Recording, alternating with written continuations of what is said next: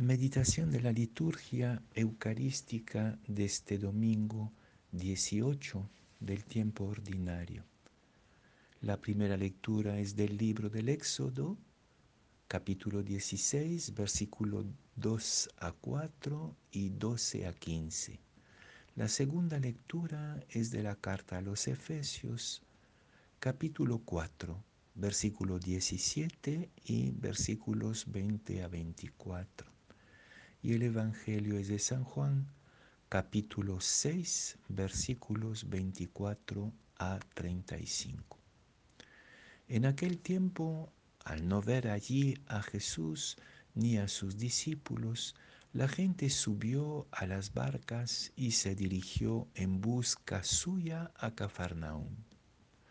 Al llegar a la otra orilla del lago, encontraron a Jesús y le preguntaron, Maestro, ¿cuándo has venido aquí? Jesús les dijo, les aseguro que ustedes no me buscan porque hayan visto señales, sino porque han comido hasta hartarse. No trabajen por la comida que se acaba, sino por la comida que permanece y les da vida eterna esta es la comida que les dará el Hijo del Hombre, porque Dios el Padre ha puesto su sello en él. Le preguntaron, ¿qué debemos hacer para que nuestras obras sean las obras de Dios? Jesús les contestó, la obra de Dios es que crean en aquel que Él ha enviado. ¿Y qué señal puedes darnos? le preguntaron, para que al verla te creamos. ¿Cuáles son tus obras? Nuestros antepasados comieron el maná en el desierto, como dice la escritura, Dios les dio a comer pan del cielo. Jesús les contestó, les aseguro que no fue Moisés quien les dio el pan del cielo mi Padre es quien les da el verdadero pan del cielo, porque el pan que Dios da es aquel que ha bajado del cielo y da vida al mundo. Ellos le pidieron, Señor, danos siempre ese pan. Y Jesús les dijo, yo soy el pan que da vida. El que viene a mí nunca más tendrá hambre. Y el que en mí cree, nunca más tendrá sed.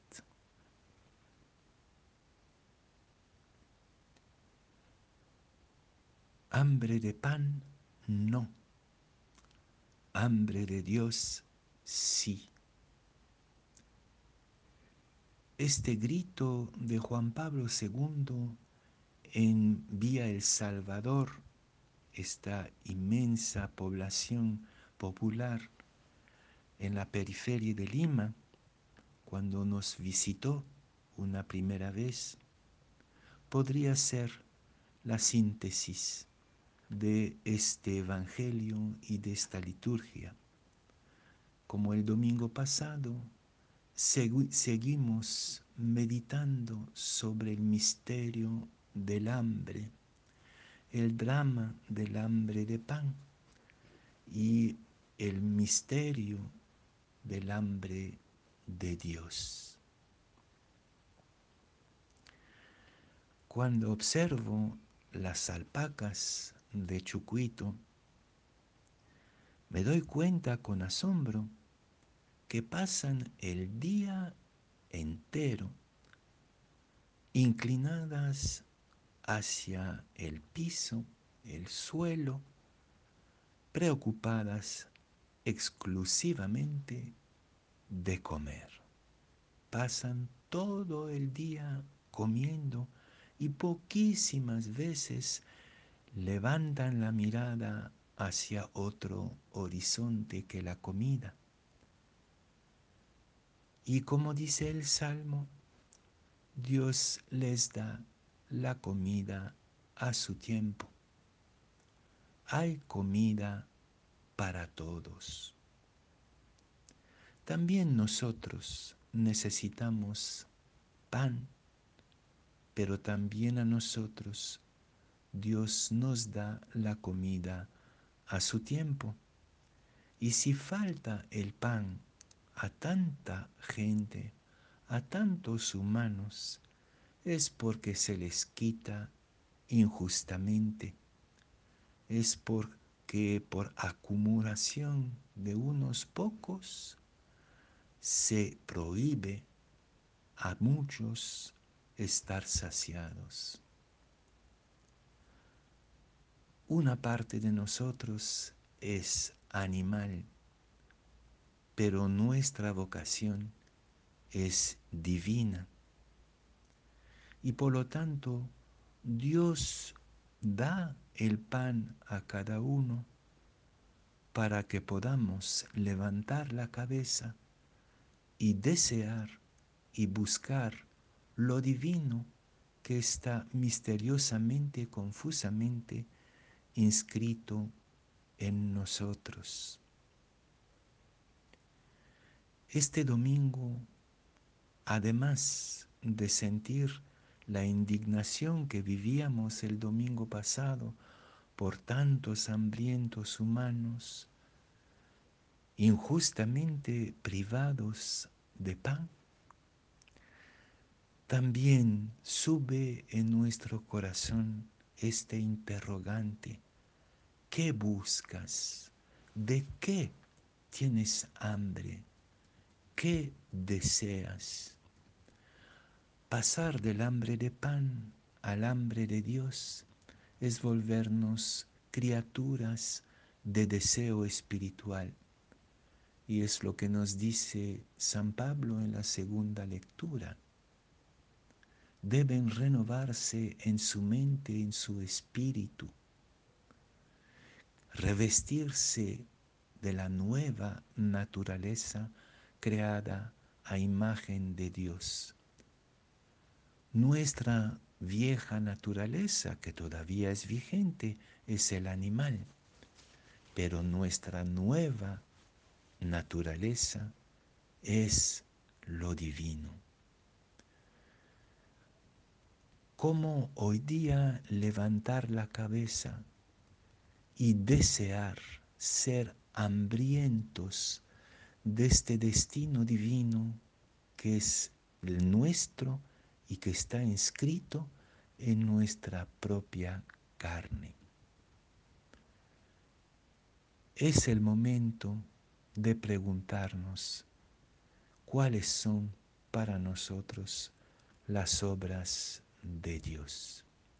Somos el único animal capaz de olvidar por un tiempo que tiene hambre de pan, que tiene sed de agua. Somos el único animal capaces, capaz de desear hasta morir lo absoluto, lo bello, lo bueno, lo gratuito. La obra de Dios no es matarse trabajando para comer, lo que también es evidentemente necesario, pero la obra de Dios es trabajar para purificar nuestro deseo. Todos, y especialmente los jóvenes, tenemos en nuestro corazón un deseo confuso que a veces incluso ni logramos formularlo. A veces pensamos que es deseo de una persona, deseo de estudiar, deseo de triunfar. Pero cuando incluso logramos de cierta manera realizar estos deseos, nos damos cuenta que no estamos del todo satisfechos y que brota otro deseo, que es el deseo de sentido. Y este deseo de sentido nunca más nos va a dejar tranquilo. Somos seres de deseo porque somos seres de Dios. ¿Acaso no nos sentimos como gente en exilio esperando la patria que es el propio corazón de Dios? Pero qué grave entonces toda esta civilización y esta cultura que busca apagar en nosotros la conciencia de este deseo esencial y fundamental, el deseo de sentido, el deseo de absoluto, el deseo de Dios.